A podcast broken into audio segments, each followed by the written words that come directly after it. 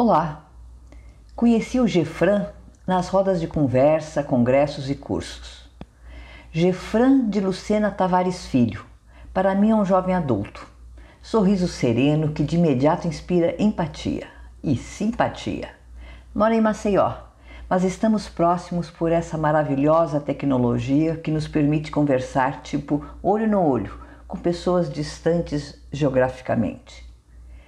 Há dois pontos muito fortes que percebo no Gefran a importância para ele dos laços familiares e a arte vinculada à expressão de sentimentos ou superação de, de algo. Acompanho nas redes sociais e vejo as publicações com variados estilos de desenho.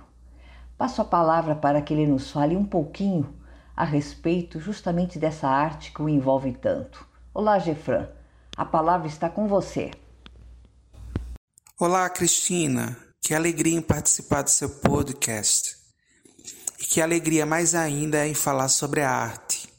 A arte que nos dá vida, que nos faz expressar, que mexe com o nosso interior.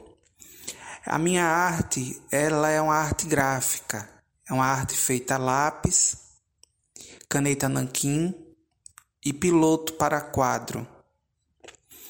E é, o que vou relatar aqui vai ser baseado em experiência com esse sofrimento mental.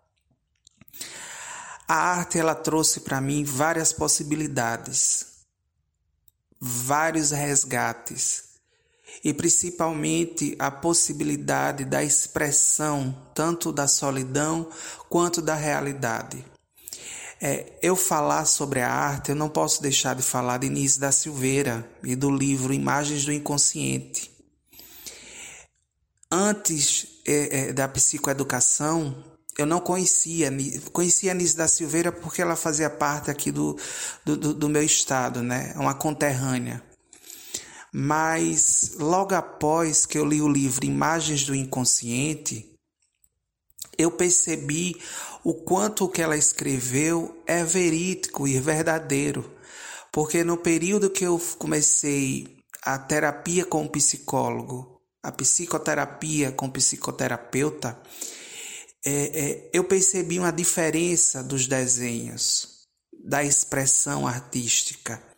Antes eu, eu trabalhava com desenhos abstratos, formas abstratas é, círculos.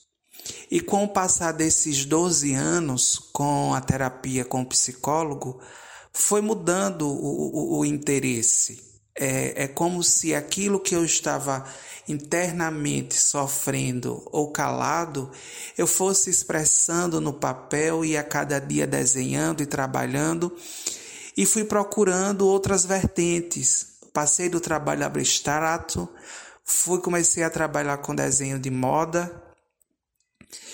E hoje a minha arte, ela não é mais aquela arte retilínea, né? Observei porque eu tive que rever o meu portfólio para poder falar para os seus ouvintes sobre a arte. Então, é, é, revendo o meu portfólio, eu vi que era, antes da, da terapia era uma arte mais bruta, uma arte de cores preto e branco, era uma arte em que é, é, é, não existia emoção. E logo após esse processo de, de, de tratamento, de psicoterapia, de terapia em grupo, eu vim observando que se tornou com curvas. Então, isso mostra muito do que estava acontecendo ou está acontecendo dentro do meu, do meu consciente ou subconsciente. E daí eu falo para os seus ouvintes que utilizem a arte. A arte, seja de qual forma eles acharem mais viáveis, mas utilize a arte para que a arte os liberte, os dê condições de se tornarem mais humanos, porque Nise da Silveira fala, tem uma palavrinha, os inúmeros, os inumeráveis estados do ser. Então, a arte, ela traz essa possibilidade de trabalharmos os inumeráveis estados do ser e trazermos para a realidade e também ela potencializa o lúdico. Então, aqui fico e agradeço pela possibilidade de falar sobre a arte no seu podcast.